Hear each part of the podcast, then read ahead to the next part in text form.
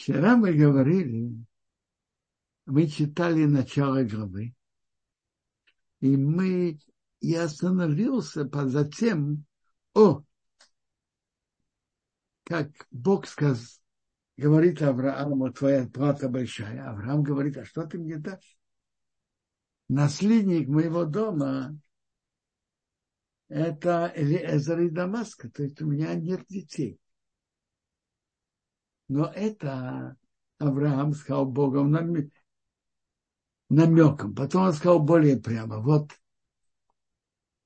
ты, вот ты мне не дал потомство. И вот, человек моего дома будет меня наследовать. Сказал ему Бог, тебя этот не будет наследовать, но тот, кто тебя выйдет, будет тебя наследовать. И он а, вывел его наружу, говорит, смотри на небо, считай звезды, сколько их есть, так будет твое потомство. И он поверил в Бога. Затем я сказал, что я даю тебе, я тебя вывел из Урказы. Вот тут намекается на то, э, на первое испытание Авраама, я тебя вывел из огня казни. Он за, не, то, что он не согласился Авраам поклониться идолам, его бросили в огненную печь. И Бог его спас. И потом он сказал, Бог, чем я буду знать, что я буду наследовать? И Бог ему сказал, возьми трех телят, трех козлов, трех баранов и две голубки. Есть два вида голубей, есть много видов. Но те, которые приносят жертву, это Тор и Бен Йона, как написано в книге Ваика. Интересно, все эти виды приносят жертву.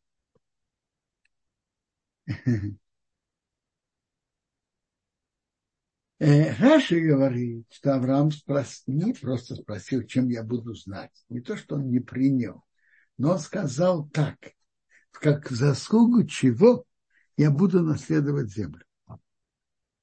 Заслугу чего? Он говорит, заслугу принесения в жертву. Так он взял все эти, разрезал их посередине, положил один кусок напротив другого, а птиц он не разрезал. Раши говорили, это символика. Символика, эти большие, крупные, сильные державы уподобляются теленку, козу, барану. И они будут разрезаны, они пропадут.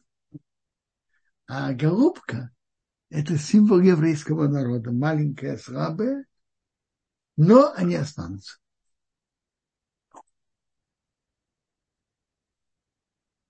И было солнце к заходу. Надо понять, в чем тут символ заключения союза разрезать животное на две части? А?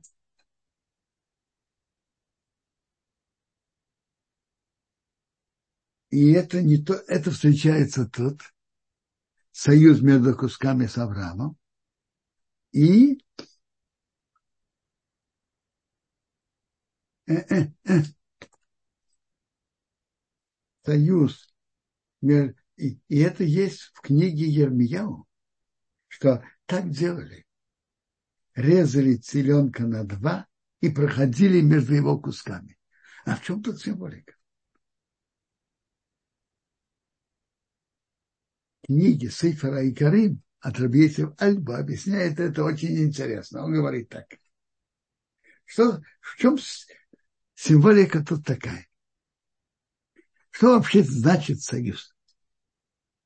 Мы с тобой как одно целое. Ты и я, мы один. Если кто-то нападет на тебя, я приду тебе на помощь нападут на меня, ты придешь ко мне на помощь. Мы как один. Мы как одно целое. А, а символика такая. Животное, когда оно жило, Эти две части были органическими частями одного целого. Это было одно целое. Если болит в этой стороне, то все животное это чувствует. Так символика, что они режут, разрезают животное, которое при жизни было одно, и ложат, разрезают на два куска и проходят между ними.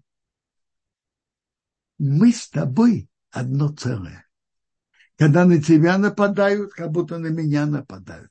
Тебя трогают, как будто меня трогают. Меня трогают, как будто это то же самое, как тебя трогают. Мы единое целое.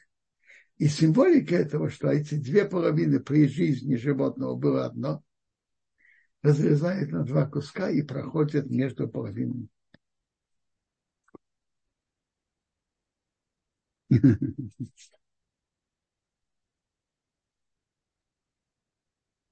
По-видимому, и тут Авраам прошел, мы сейчас увидим, что представитель Бога прошел символично и было солнце к заходу.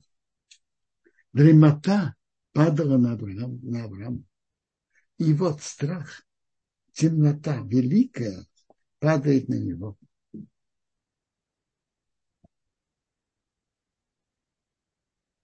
Что показали тут Аврааму? Аврааму показали темнота изгнаний, гонений, мучений, которым подвергнут, подвергнется еврейский народ. И не случайно тут четыре выражения. Эйма страх, хашиха темнота, гдора большая, и нафелет падает. Даниил видел в своем видении символ четырех царств. Поэтому четыре выражения. Вавилон, Персия и Мидия, Греция и это Рим. А почему тут он ему об этом говорит? Бог же заключает с Авраамом союз. Так Бог говорит Аврааму так. Я тебе обещаю сохранить тебе союз, но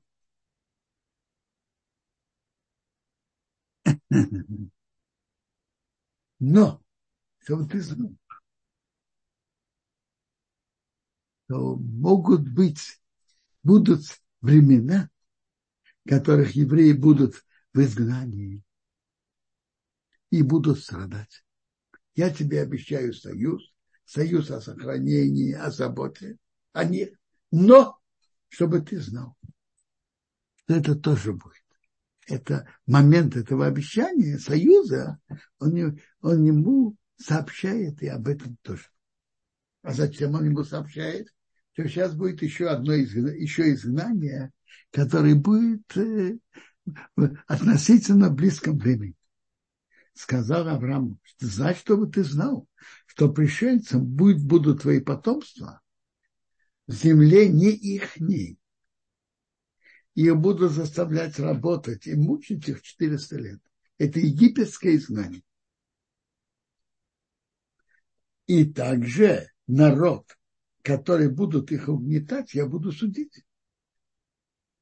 А потом они выйдут с большим имуществом. Я их буду, я их накажу. А потом они выйдут с большим имуществом. То есть египтяне будут наказаны за то, что они мучили евреев.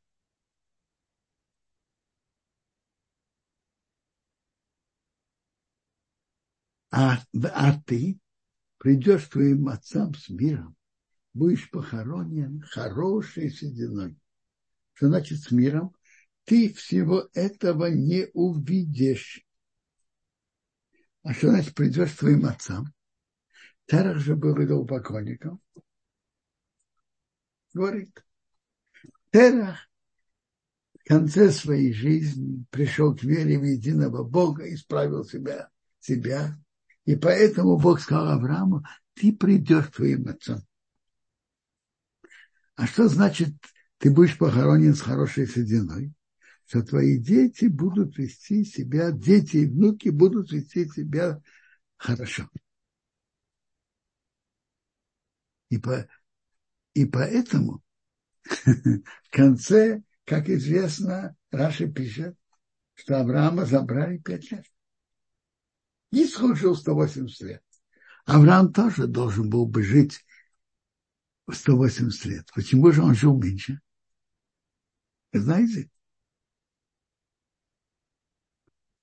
Потому что его внук Исов вел себя, делал преступление публично. Пока он это делал тайно, это еще, э, это тоже понятно, что это очень плохо, но, но люди об этом не знали. А когда это стало известно, это уже не хорошая седина для Авраама, и поэтому Бог убрал его перед этим. То есть из-за обещания хорошей седины, хорошей старости, Бог убрал его с этого мира пять лет раньше времени. И он жил вместо 180 только 175. А четвертое поколение вернутся сюда, потому что грех Мори еще не полный, не наполнен. А народ не наказывают, пока не наполняется чаша его грехов. И солнце было к заходу, и темнота. И солнце зашло, и темнота была. И вот дымящиеся печи, факел огня, который прошел между этими кусками я понимаю, что это означает как бы представитель Бога. Символически. Ну и, по-видимому, Авраам тоже прошел. В тот день Бог заключил с Авраамом союз, говоря, свое потомство я дал эту землю от реки египетской до великой, великой реки, реки Ефрат. Ей книзи Кадмони, хиты Призи Рафаим, Эмори, Кнани, Гергаши и Буси. Эти десять народов, да, то есть так. Еврейский народ на практике получил семь народов. А Кенни, Кница и Кадмени они еще никогда не получили. И они получат с приходом Машеха. Так это обещание союз Бога между кусками животных где он с одной стороны обещал ему, а с другой сообщил, что если будут грехи у еврейского народа, то они будут, будут под игом и будут страдать от, от, от четырех держав. Как мы уже упомянули, Вавилон, Персия и Мидия, Яван, Греция и Эдом Рим. А до этого будет еще угнетение в относительно скором времени, то они будут в египетском рабстве. Есть он, Бог ему обещает, но говорит, но это может произойти.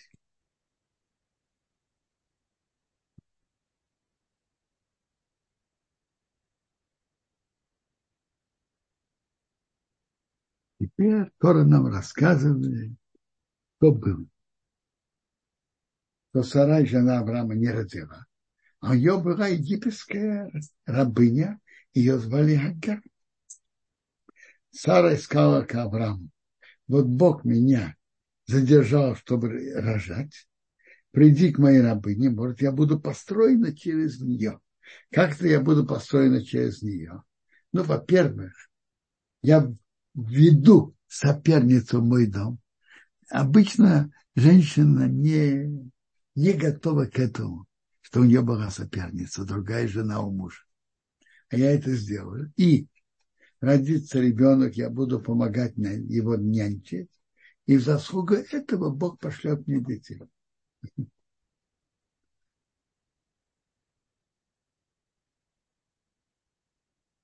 Авром послушал голос Сарай. Вторая жена Авраама взяла Хогор, ее рабыню египетскую, по окончанию десяти лет, что они, Авраам сидел в земле к нам, и, дал, и дала ее, Авраам ее мужу, ему в жену. То есть через 10 лет после того, как они пришли в землю к нам. Почему Тора это подчеркивает? И интересно, Гемора учит отсюда, что если человек не имел детей от своей жены, а, а каждый еврей же обязан иметь детей, это мецва. И когда проходит 10 дней, он должен об этом подумать и позаботиться, что делать. Как сделать, чтобы у него были дети. А, то, что было, они же жили вместе еще до нам. Земля, нам, святая земля, имеет особую силу.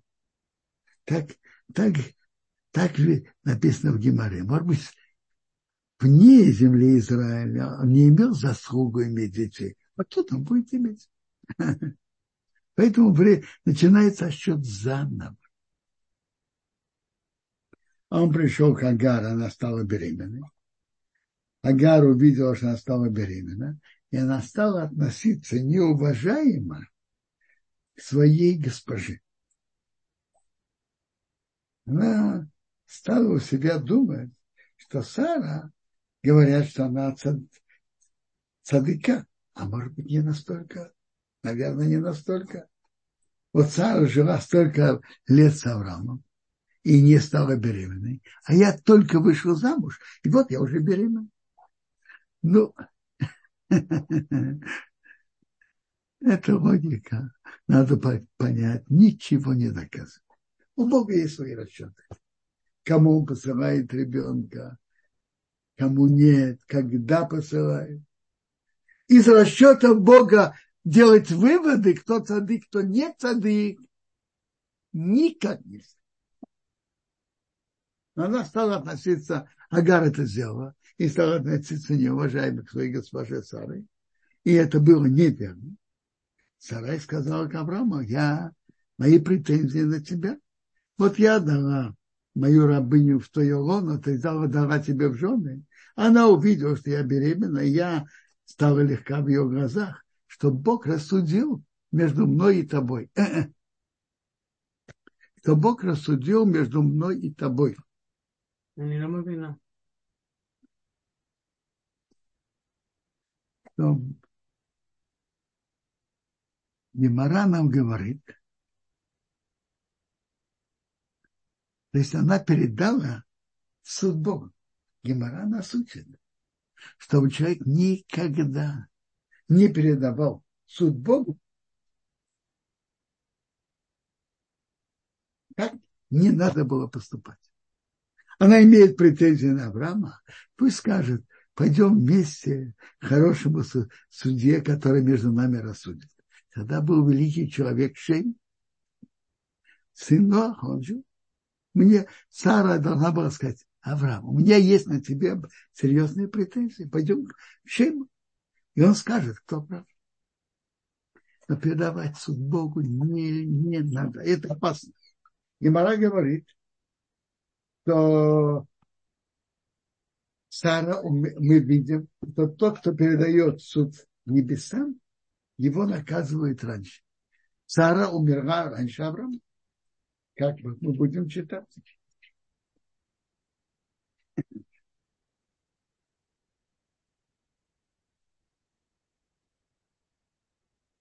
Понятно. Там, где не, Гемора говорит, там, где есть суд в этом мире. Там, где нет суда в этом мире, конечно, можно. На нацистов, на КГБ в свое время вполне можно было передать суд небесам.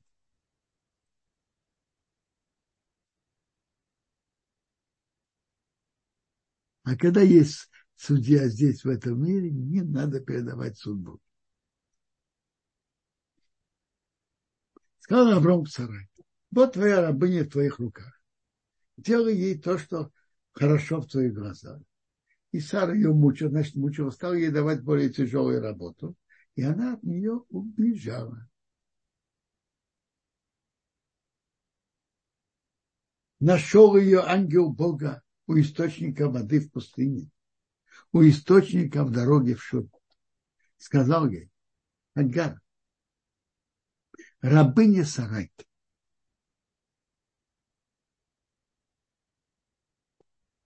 откуда ты пришла? И куда ты идешь? Знаете, как надо, можно это понять? Откуда ты пришла? Ты ушла из дома Авраама? Откуда ты ушла? Куда ты идешь? Рай, я убегаю. Сказал ей ангел Бога вернись твоей госпоже и мучься под ее руками. Тебе это стоит.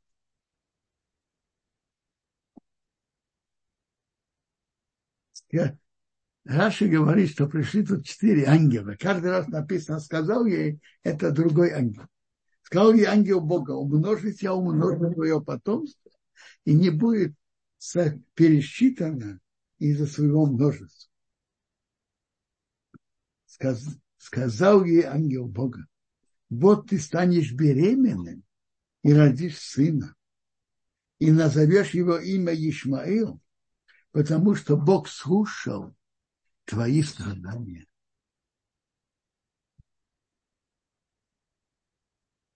А он будет диким человеком. Его рука на всех а рука всех на него. Он со всеми будет в конфликте, и все будут с ним в конфликте. И он будет располагаться на территории всех его братьев, которые у него потом родятся. Это дети Ктура.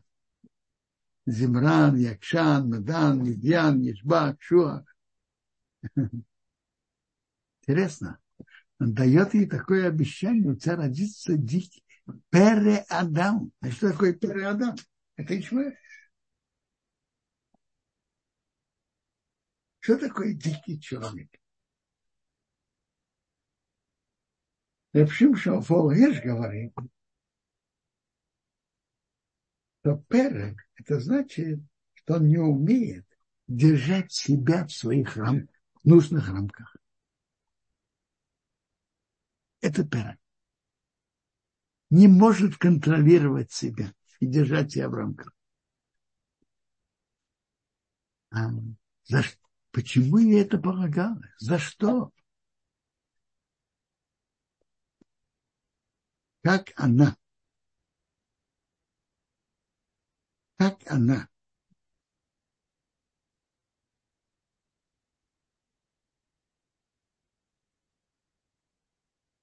Не увидела величие своей госпожи Сары и уважать ее, как полагается, подчиняться ей. То есть не умела держать себя в нужных мерных рамках, уважать, уважать и подчиняться тому, кто духовно выше тебя, так и твой сын не будет такой, который не умеет держать рамках. Это мера за мерой. И это качество Ишмаила. Пере Адам. Еще Рэб Дискин зацал, раввин из Бриска, задает интересный вопрос. Вы знаете, что на, на Шона Кода, в святом языке, так и на иврите есть правила. Есть порядок слов порядок слов, есть четкий порядок слов. Раньше существительные, потом прилагательные. Я не знаю, шулхан, маруба. Стол квадратный. Адам Яфе. Человек красивый.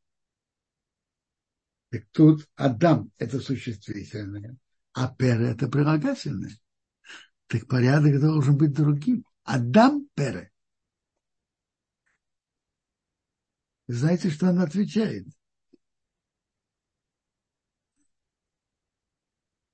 скажу его ответ своими словами. А почему такие существительные по, прав, по правилам грамматики на Лашона Кодеш раньше существительные, потом прилагательные? На Лашона Кодеш есть правило. Первое слово имеет наибольшую смысловую нагрузку, она наиболее важная. Так наиболее важное – это существительное. А потом уже прилагательное. Раньше существительное, а потом прилагательное. Но в данном случае, да, в данном случае прилагательное, она более важна, чем существительное. То, что бере, дикий, это более существенно, чем то, что он человек. Прилагательное тут более э, важное, чем существительное. Поэтому тут порядок слов другой. Дикий человек, потому что пере, она, она более центральная и более смысл, в смысловом отношении более важная.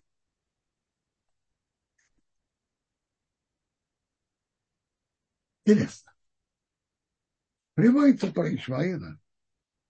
Значит, во-первых, его качество, мы уже говорили, пера, не, не, не умеет держать себя в рамках. Задают вопрос. Ведь Ишмаил приводится у наших мудрецов дальше, и это видно из текста Хумаша, что Ишмаил в конце своей жизни сделал чуму. Уважал своего старшего, своего младшего брата Ицхака, пришел, верил в одного Бога, и потомки Ишмаила, их вера в единого Бога не нарушена. Она верна. Их вера единого Бога, это, они действительно верят в единого Бога.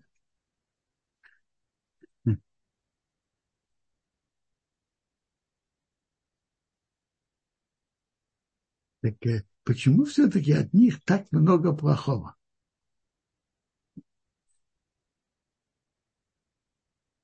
Мы видим столько страшного от них, столько зверств, столько убийств, столько жестокости.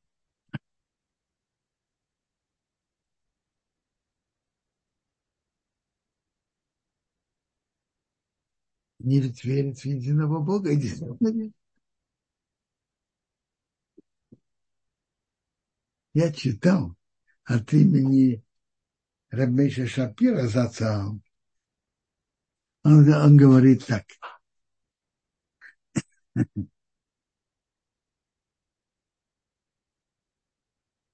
Что так и значит наше настоящее служение Богу?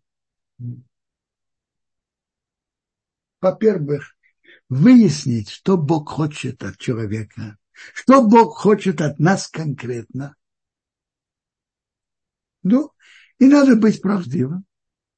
Не всегда нам, очень, нам хочется делать то, что Бог велел, но мы знаем, что это важно, и мы обязаны, и мы работаем над собой, чтобы изменить наше поведение соответственно тому, что Бог хочет от нас. Значит, мы выясняем, что Бог хочет. Затем смотрим открытыми глазами, что мы хотим и что мы делаем, и работаем над собой, подчинить наши действия, ну, затем постепенно и наши чувства приказам Бога. Это наша работа.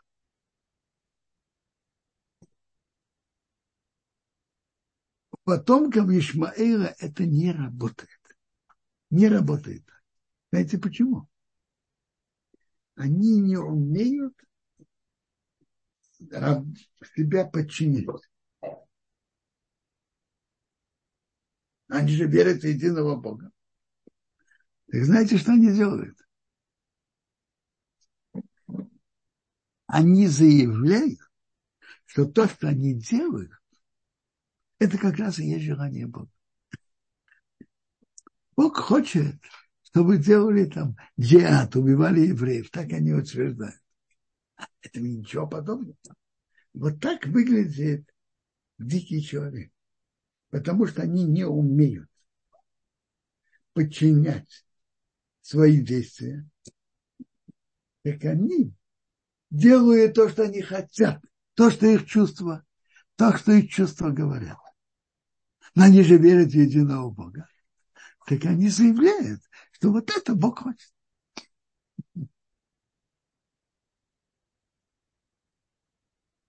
Ребейшин отцал продолжал так. Раз так наша работа, как раз работать в этом направлении. Выяснять, что Бог хочет от человека, что Бог хочет от нас.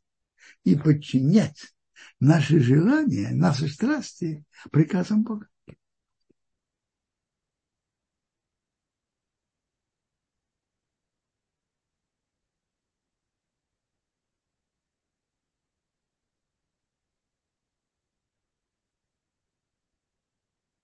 Есть интересный зогар про потомков Ишмаила.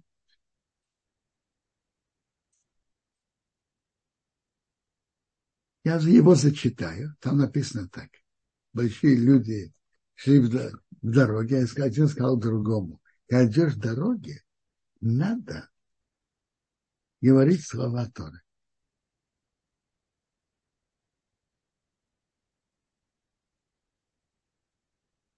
Надо говорить слова Торы. Так какие слова Торы? А, но тот ему сказал, смотри, сарай была бездетна. Ой, как горько и больно за это время. Да, но потом она родила, и родила такого сына, святое дерево Ицхака. Говорит, да, ты видишь, и я вижу. И я слышал еще от больших людей, большого человека, что Жалко то время, что сарай была бездетна. Был, ай, за то время, что сарай была бездетна. За это время Бог отдалил.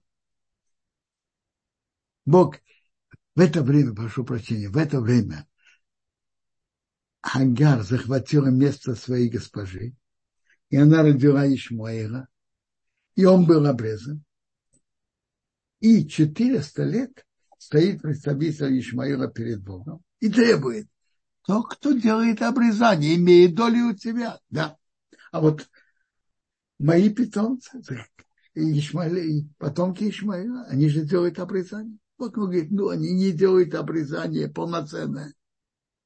Они же делают, только срезают нижнюю кожу, а тоненькую кожу наверху не снимают. Это на Рашен Кодыш называется мира и прия. Мира не делает, толстую кожу снимает, а тоненькую наверху не снимает. Это называется прия. И да, но все-таки им что-то по, по, полагается. И было решено, он говорит, но еще евреи делают сразу же Бритмира на восьмой день, они задерживают. Говорит, все-таки ему что-то полагается. Решение с небес было такое – их отдалили от настоящей святости и передали им святые земли, когда эти земли пустыны. Как их бритмира пустой, не, не имеет внутреннего большого содержания. И они будут мешать еврейскому народу возвращаться в свою землю.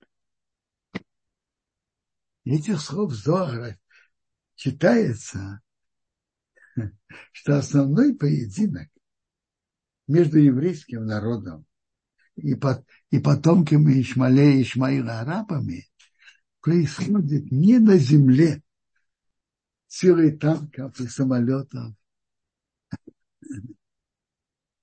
ракет и так далее, а духовных заслуг.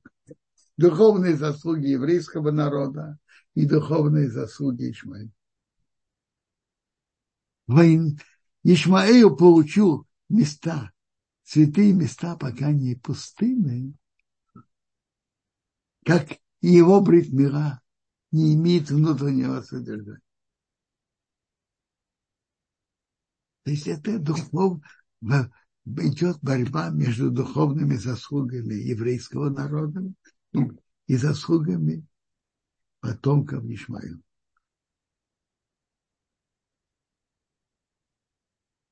Как вам нравится пшат, объяснение Рабе, от имени Рабеша Шапира про как Ишмаил себя ведет перед Адам, как мы должны себя вести, как ведет, и противоположность тому, что потомки Ишмаила делают, мы должны делать. Чтобы это нам, Бог вам, чтобы это нам помогло. Ну, понедельную главу, главу я прочитал. Нам еще надо поговорить о шаббате. Пока какие вопросы про недельную главу? Спасибо огромное, Кудара. Сара спрашивает, я не понимаю, почему э, Сара сказала, что пусть Ашем рассудит между ей и Авраамом, а не между ей и Агарь.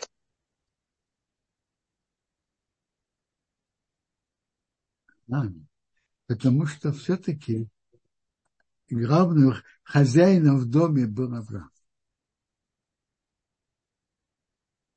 Авраам есть то, что Авраам ей сказал.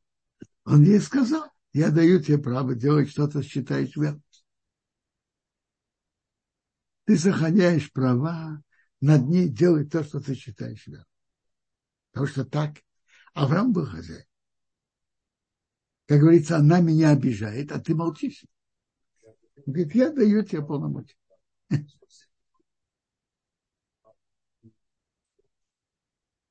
Да.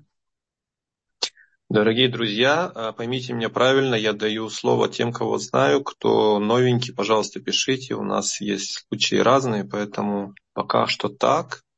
Я видел, Лея, вы подняли руку с самого начала. Если можно, по недельной главе ваш вопрос. Включил вам микрофон.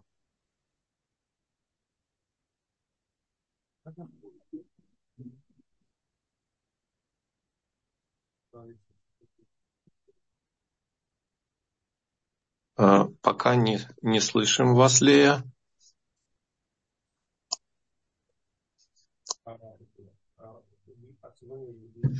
Вот, Раф, одну э, секунду, я хочу... Я вижу на экране понять, что хочет Всевышний самое сложное. Вы правильно сказали. Бывают многие ситуации, что мы не знаем, что Бог хочет. Но я вам скажу, я имею в виду несколько сторон, что это более можем выяснить. Во-первых, то общее, то, что Бог хочет от каждого из нас. Выполнять, вы, выполнять митцвот, который он велел. Тогда бывает сложно. Бывают сложные ситуации. Как надо в такой ситуации поступить по Торе? Это действительно сложно. Если есть кто-то больше умный человек, больше Талмит Хахам, стоит с ним посоветоваться. А, а иногда бывает так и сложно знать, что Бог от нас хочет в этой ситуации. Но общее желание Бога мы знаем. Выполнять митцву, иметь хорошие качества к другим людям.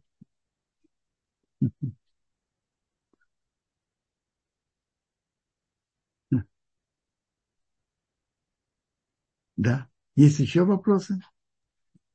А, вот я вижу в чате у нас, можно ли, Инна спрашивает, считать, что Пер Адам это дикарь с лицом человека? Дикарь в форме человека.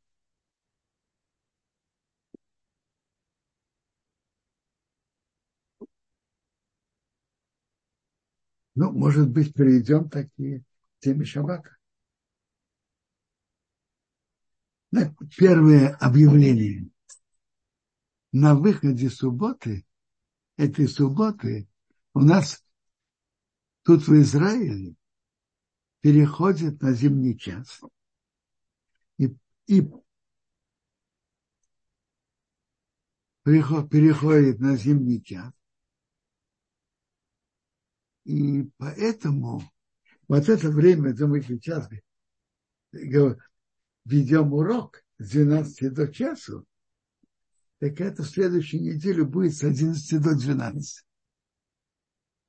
Так я слышал, что в Европе тоже в тот же день переводят, переводят на, на, на зимний час. Ну, Инна, может быть, вы правы.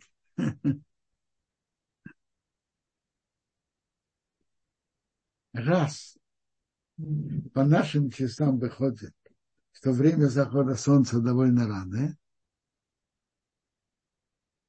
то у нас, например, будет заход солнца в Иерусалиме в следующую субботу без 10 5. Во-первых, во-первых, перевод на час на зимние часы. И во-вторых, заход солнца становится раньше. Без 10 5. Мы к этому не привыкли.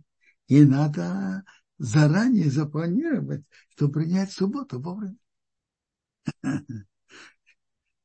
Или встать раньше в пятницу, или что-то делать в четверг.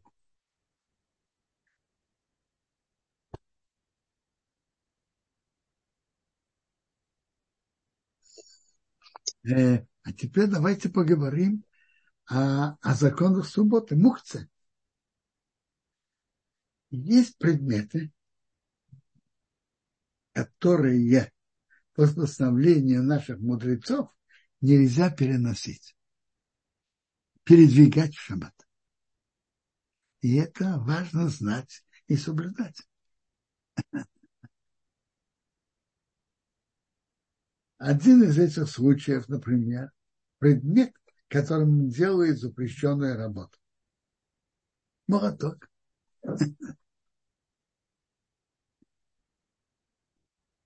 Телефон и так далее. И если можно было их передвигать, человек может ошибиться, забыться и где-то забить гвоздь, скажем. Это работа. Папиросы, спички нельзя передвигать. Давайте разберем. Есть виды, это называется мукцы. Они мы как бы от, от нас отделено, и мы их не передвигаем. Есть несколько видов мукса. Есть четыре вида мукса. Первый мукса махмазгуф – это не такой предмет для использования. Например, земля, камни, палочки.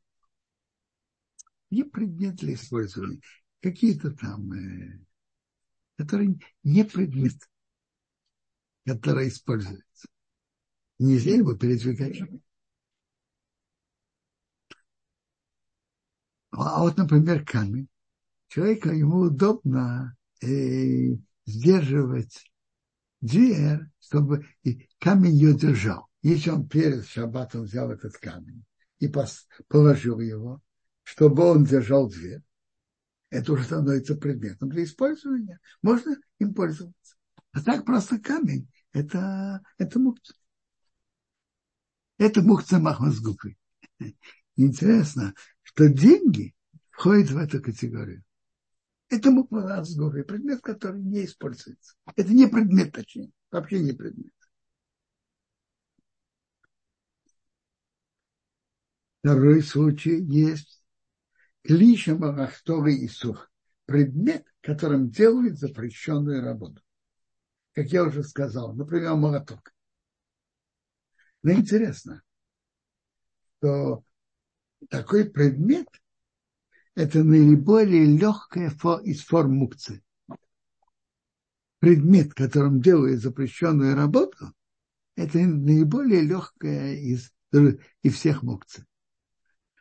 Можно переносить его, передвигать, для рецора гуфо, пользоваться им, пример, у него нечем колоть орехи, так он будет колоть орехи молотком.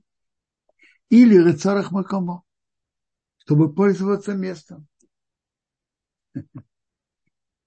Кто-то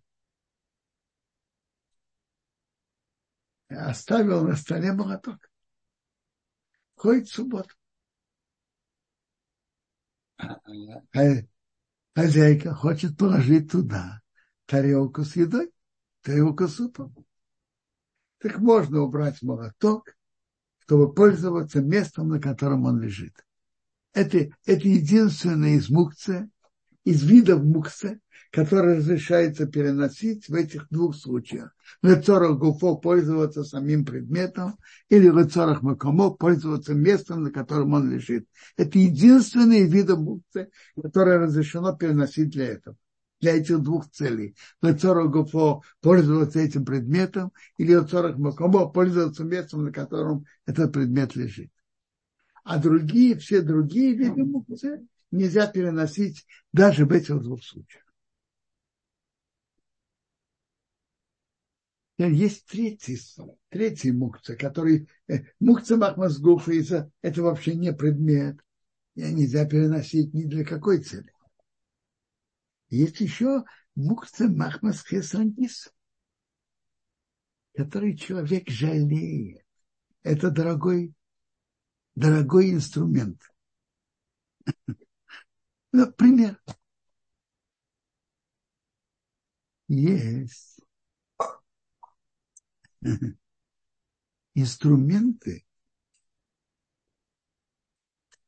хирурга, которые он пользуется в операционной. Скажите, они разрешат этим резать, скажем, хлеб? Конечно, нет. Хотя что это было использовалось только для этого. Ничего-то другого не готово, чтобы это использовалось. Это называется мукция, отдаляются от этого махмедский сорен кис, потому что это дорогой предмет. То же самое. Есть ножи, которые очень э, аккуратно, э, аккуратно заострен, э, гладкий, чтобы им можно было кошерно резать животное. У Шохит пользуется специальным ножом. Это тоже мухцы махнут и кист. Он не позволит этим ножом что-то другое резать. Это хисорн кист. Ему жалко, чтобы оно не испортилось. Или, например, ножик у Мойла, который делает бритмила, он тоже не разрешит. есть некоторые э, предметы, которые человек жалеет из-за их дороговизны. И он не позволит им делать что-то другое. Это мукция махмах и сорнки, потому что оно дорогое. И чтобы оно не испортилось.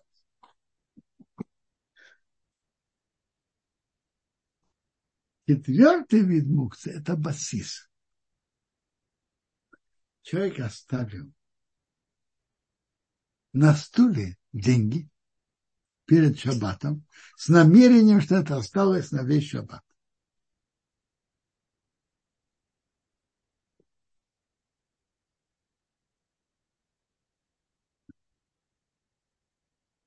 Так это стул стал басис. Стул сам стал муком. Даже если э, эти 200 шекела, э, я не знаю, упали от ветра или как, ушли, сошли с этого стула, стул там остался басист. Если его намеренно положили, их положили эти 200 шекелов на стул, чтобы они там были, тогда же, чтобы они были и остались на весь шаббат. А то даже когда их, их нету,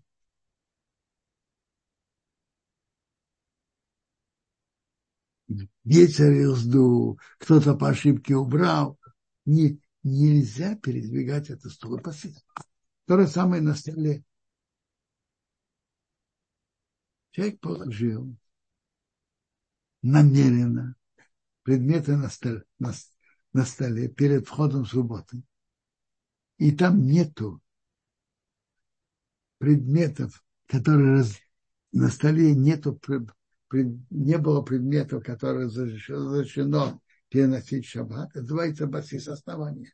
Стул, стол стал основанием для этого предмета. Я, я повторяю, есть четыре вида мукца. Мукца махасгов, и сам предмет не годится для использования. Это не предмет, точнее, вообще не предмет. Камни, земля, палочки, веточки, которые никто не, Э, впрочем, в это включаются также и деньги. Это махмуфу. Это не предмет. Не есть предмет.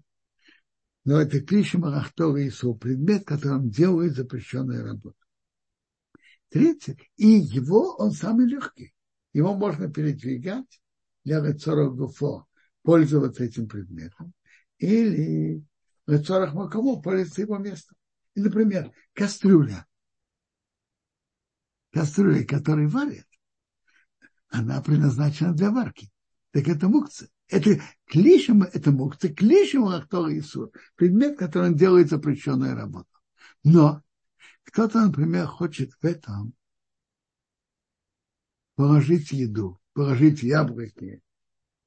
Может, может, тогда это, можно их использовать. Это, он пользуется этим самим предметом. Или Царах Макомо. Это место лежит где-то, что это место ему надо использовать, положить там что-то. Может, есть к мухце махмас кис, дорогостоящий тон, тонкий инструмент, который не позволит делать что-то другое, чем то, для чего это предназначено, этот мукца нельзя переносить ни для каких целей. И четвертый басис, основание. Положили на стул 200 шекелов, положили, я знаю, фотоаппарат, с намерением, чтобы они остались весь шаббат. Так э, даже если кто-то по ошибке это убрал, стул сам, что он мукса. Ну, я упомянул четыре вида мукса. Если у кого-то вопрос по теме, пожалуйста.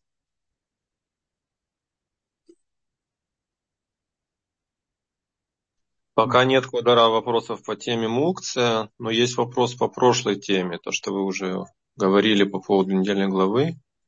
Давайте. Э, на одном из последних уроков один из э, лекторов, имя не знаю, сказал, что арабы в последние дни завоюют землю Израиля у евреев. Есть ли подтверждение этому в Торе? Я что-то этого не знаю. Я такого не читал.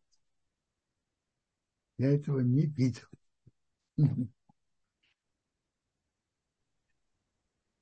А, Инна, пожалуйста. Если делать много неприятного, это написано. Это написано в Пирке Драбелеза.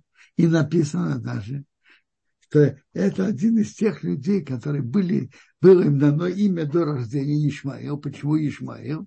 Бог слышит стоны евреев, которые будут стонать из-за имя Ишмаила.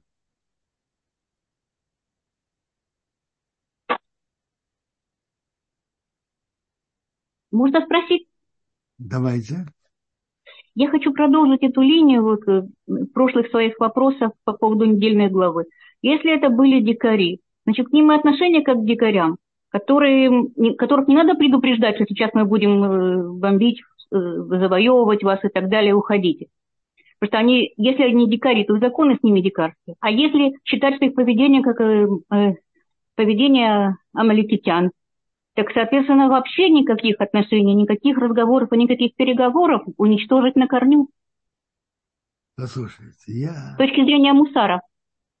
Я в этот вопрос, я же не, не принимаю решения, не, не, это, не вхожу в это. Смотрите, да, тут же вопрос не только в том, что можно и что нельзя.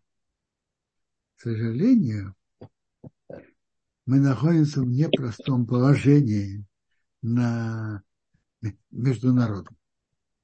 Я понимаю, что, еще раз, что, что правительство и армия приняли решение, не приняли, верное оно, неверное. Я это не обсуждаю и не вхожу. Теперь, э, я просто обсуждаю саму тему, как она есть. Э, положение Израиля и вообще евреев во всем мире находится в непростом положении с точки зрения международного. Все время обвиняют, что они делают плохое то, и они делают то плохое. Э, я в какой-то мере мы должны считаться, чтобы не пробуждать антисемитизма в мире с этой точки зрения. э, что вер, верно или неверно, это я не знаю.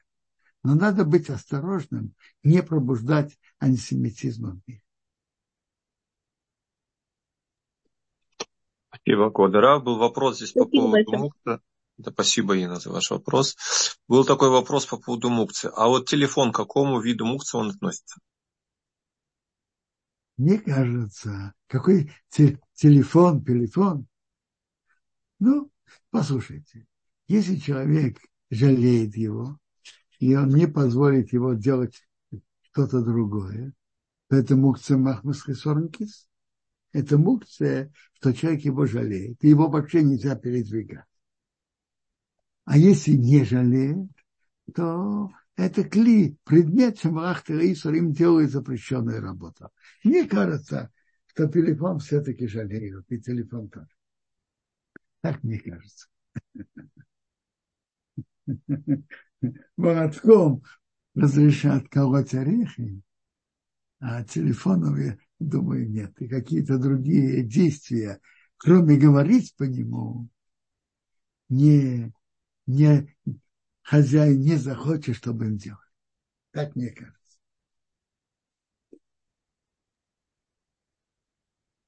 Квадорав, тут был вопрос не совсем по мукции, но по, по теме субботы. А, можно ли посуду, Хая Двора спрашивает, мыть в шаббат с помощью щетки наподобие зубной, только большего размера? Смотрите, вопрос он верный, но вопрос действительно, чем можно чем можно мыть? Мне кажется, то, что разрешили мы и специальный такой, я знаю, как это называется, э,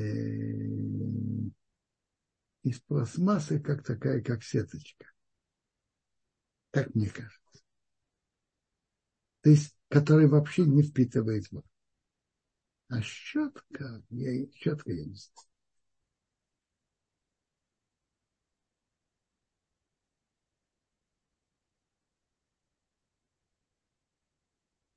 Да. Маира, шалом, мы дали вам микрофон, пожалуйста. Э, шалом, спасибо большое, спасибо за урок. Э, Бенсин, организатор. У меня такой вопрос по поводу мукция.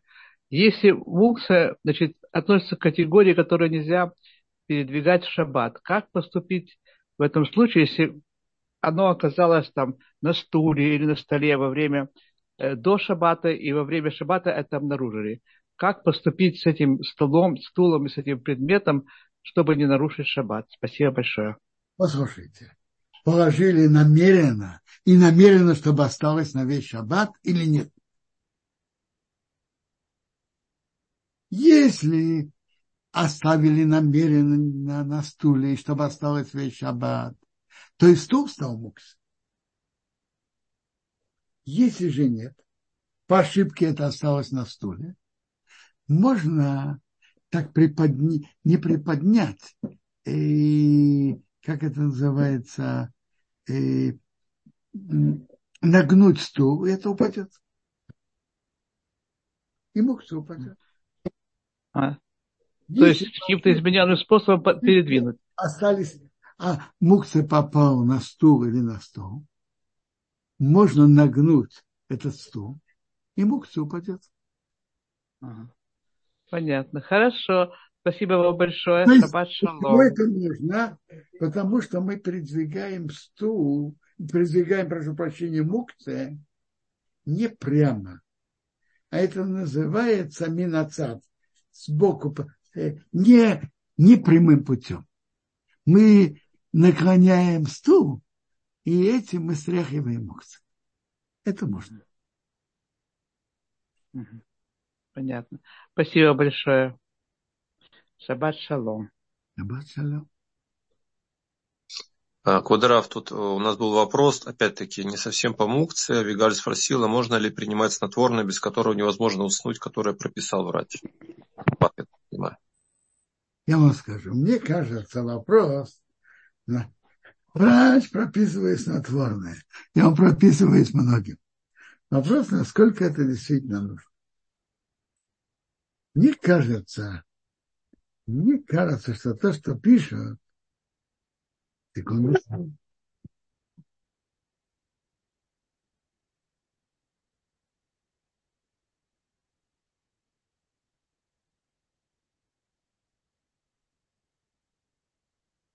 Мне кажется, что пишут. В обычных случаях не берут снотворное.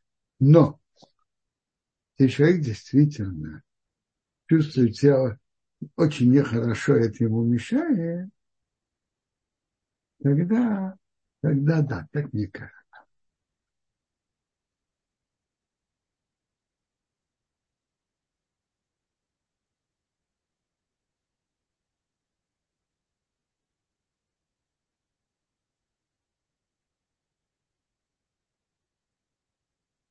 Между прочим,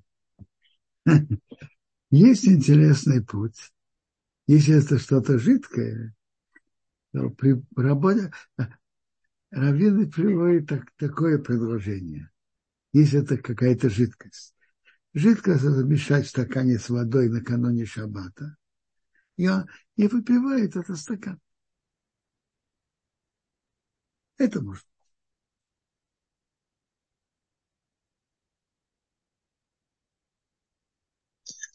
Квадарав, такой вопрос. А вот если...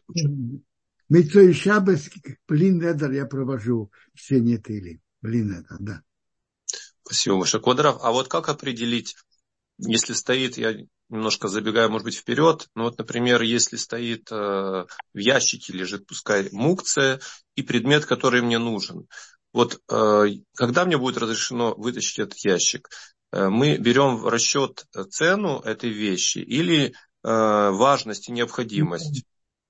Ой, вы уже принцип какой-то знаете и спрашиваете. Значит так, давайте, давайте прежде всего определим суть вопроса. Суть вопроса она такая. Когда, допустим, на этом стуле положили деньги и положили другу, э, они, деньги это муксы, 200 шекелов и положили какой-то другой разрешенный предмет. Так принцип такой. Если разрешенный предмет более важный, чем мукция, это не становится басистом.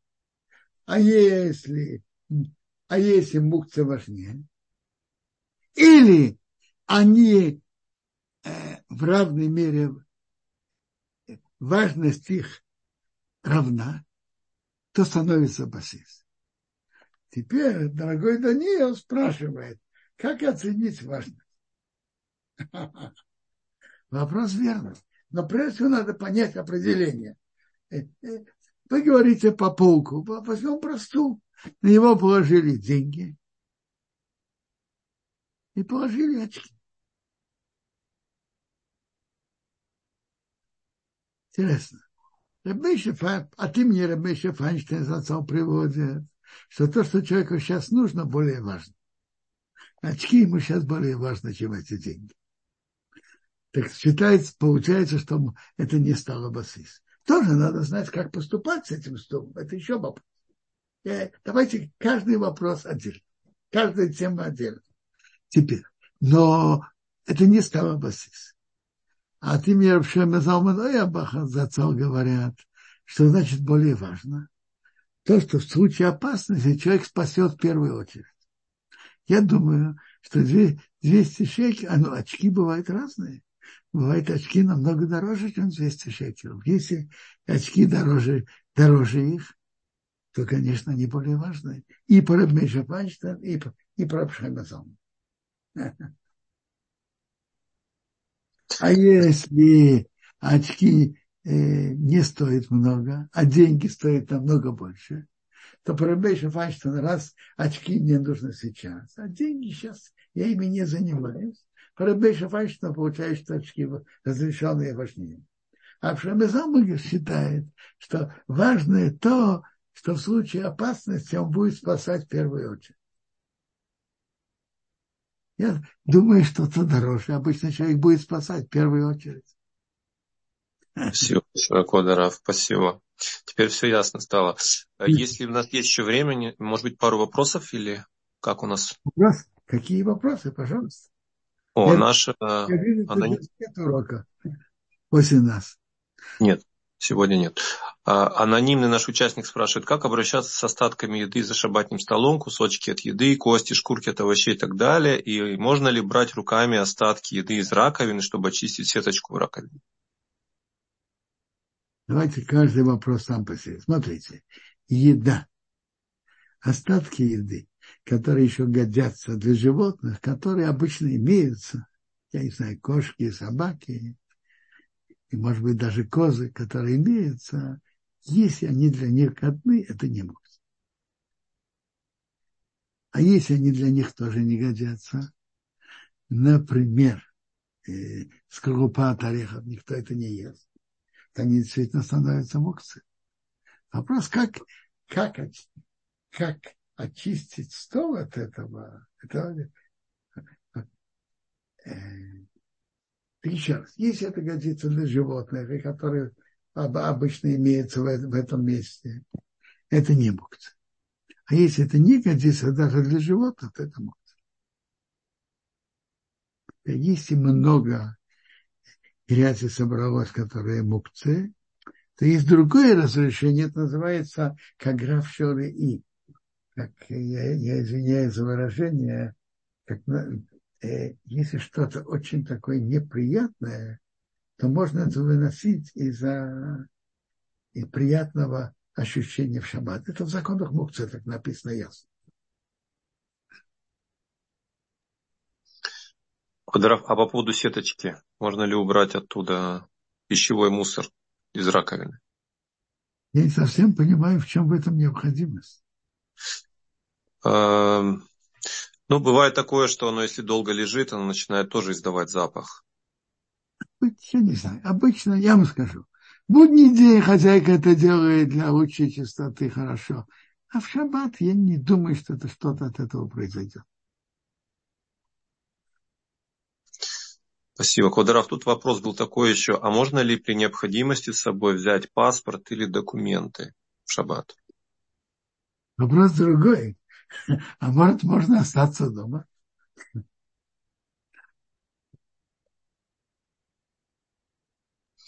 Ну вот бывает такое, что если нельзя Смотрите, выходить, да. Смотрите, бывает, бывает в случае необходимости выйти, бывает во время войны приводится положить в, внутри обуви, внизу. А, вы, а выносить-то, там, где нет ирува, конечно, нельзя. Там, где есть ирув, можно. Там, где нет ирува, конечно, нельзя. Если есть необходимость выйти, то то, что говорили, положить в обувь. Не то есть можно только в обувь или можно в носок положить тоже, например? Нет разницы в носок, обувь, потому что никто так обычно это не делает. А если можно остаться дома, оставайся дома.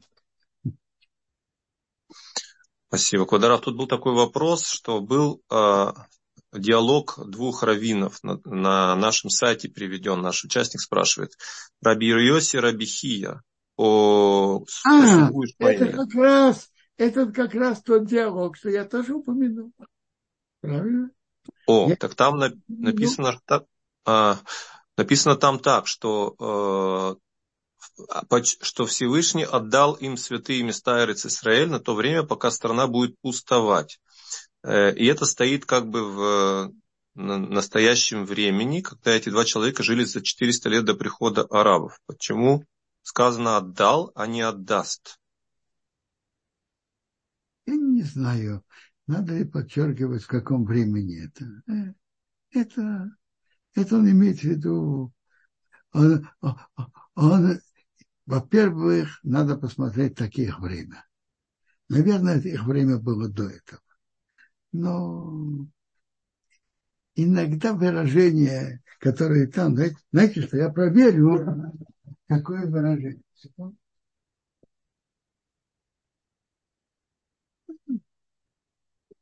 То, что он говорит, отдал, это решение Бога. Не то, что, что это было уже в их время. Он отдал. Это решение Бога. Он приводит решение Бога.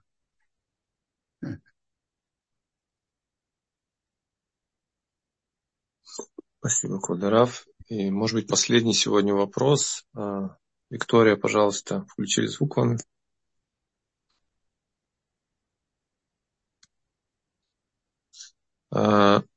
Не слышу, Виктория, ваш вопрос. Квадорав там был... Сейчас меня слышно? Да, уже слышно. Да. О, большое спасибо. Вопрос такой. У меня есть в кухне выдвижной ящик. И в этом ящике лежат вилки, ложки, Э, открывачка, которой можно открывать бутылку, и там же лежат, э, я знаю, предметы, которыми в шаббат я бы не пользовалась, например, мукция. Можно этот ящик выдвинуть, взять то, что мне надо, и его задвинуть? Если вот эти вилки и ложки, они более важны, чем мукция, вы можете его выдвигать. А если там лежит только, только открывачка для бутылки? И еще вещи, которыми шаббат можно пользоваться, и кое-что, чем, чем нельзя пользоваться. Например, Вопрос, терка, например, терка. Смотрите, чтобы можно было это, чтобы эта полка не стала мукцией, надо, чтобы разрешенные предметы были более важные, чем, чем мукция. Это условие. Угу, понятно. Спасибо Они большое. более важные, это не становится. Огромное спасибо, Гудшабас. Гудшабас всем. Всего хорошего.